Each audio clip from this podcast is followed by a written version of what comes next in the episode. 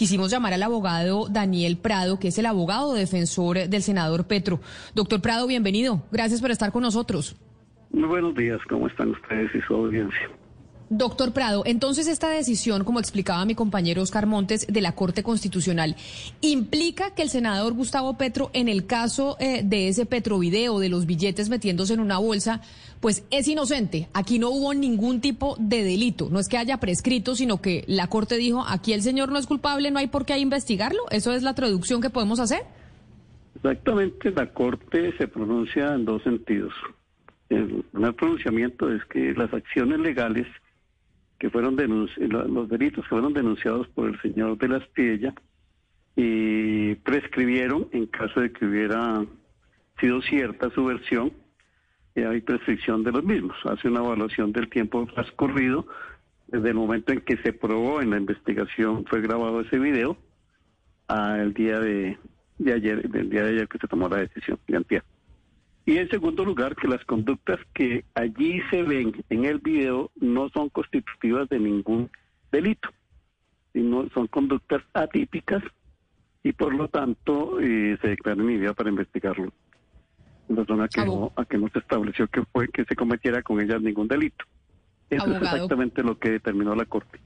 Abogado Prado, quien puso eh, la denuncia ante la Corte Suprema de Justicia fue el abogado Abelardo de la Espriella, según le escucho y según le entiendo. Las pruebas que entregó el abogado, más allá del video que todos vimos, que fue eh, publicado por la senadora Paloma Valencia en una sesión del Congreso de la República, en una sesión plenaria del Senado, ¿tenía otras pruebas? ¿Algo, eh, ¿algo más llevó el, abogado de la Espriella a la Corte Suprema o solo el video?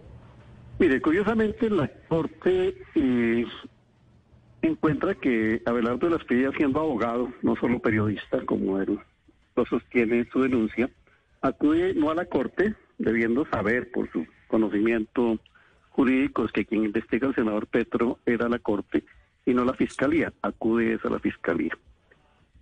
Y acude con una versión absolutamente falsa de los hechos. ¿Sí? Él arguye que estos hechos o esa grabación fue hecha en el año 2009 cosa que eh, la investigación que realiza la Corte establece que no.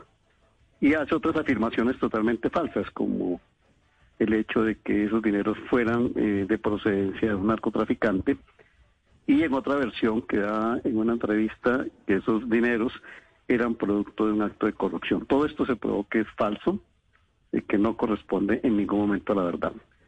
Y lamentablemente quienes proyectaron el video en la sesión del Congreso no lo proyectaron totalmente, proyectaron solamente dos minutos treinta, cuando el video es un video de 15 minutos que le hubiera permitido a la opinión pública tener conocimiento de lo que allá afirma el senador Pedro cuando le dice a quien está entregando los dineros que la próxima entrega se debe hacer utilizando el sistema bancario, que no es no no no lo vuelva a hacer de esa forma, sino que debe acudir a un banco para bancarizar esos dineros. Doctor Prado, hay eh, algo que dice la Corte Suprema y es que concluye que el dinero recibido en efectivo por el congresista tuvo origen lícito. Es, eh, es, decir, ya marca eso, el origen es lícito.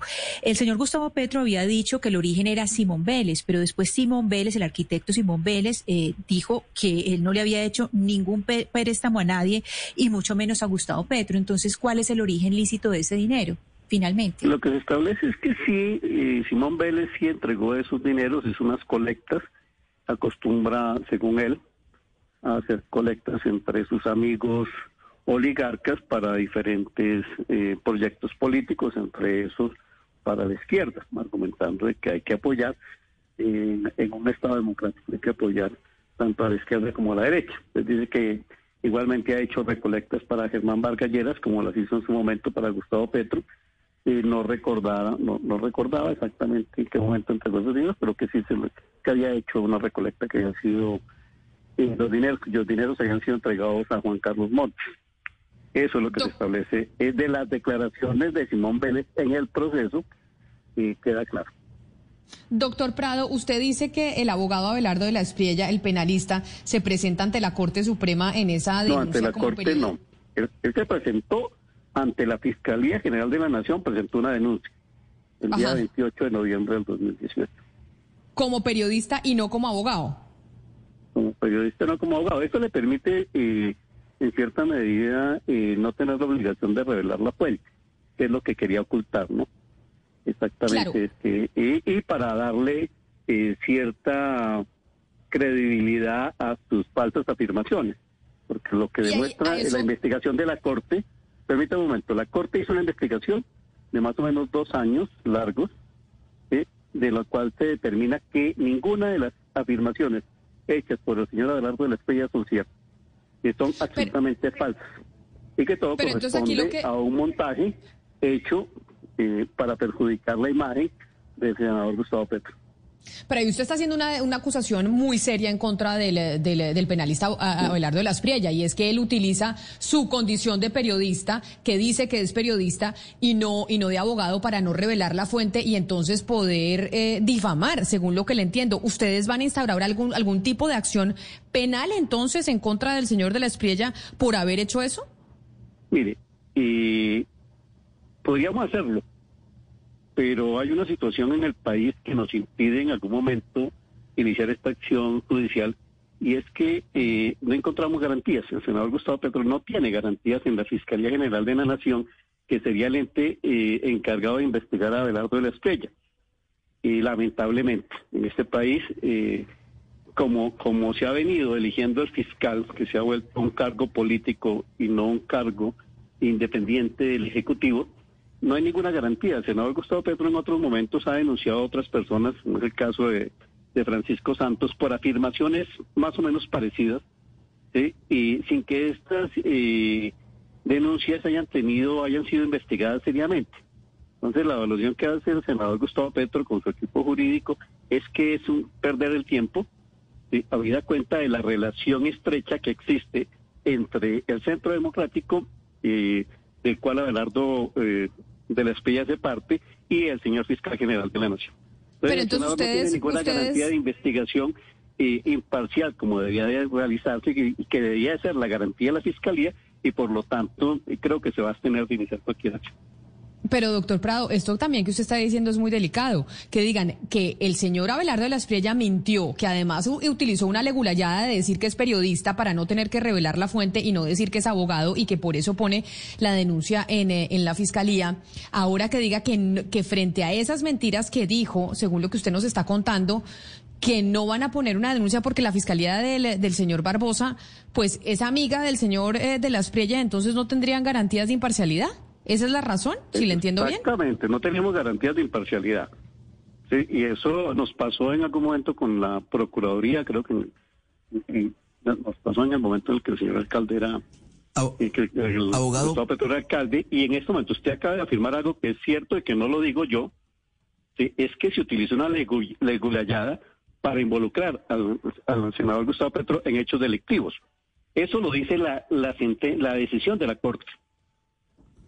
Abogado Prado, todo esto corresponde a falsedades que no se probaron y se utilizó esa figura de el secreto, el, derecho a guardarse la fuente para no probar exactamente lo que se está ahí afirmando.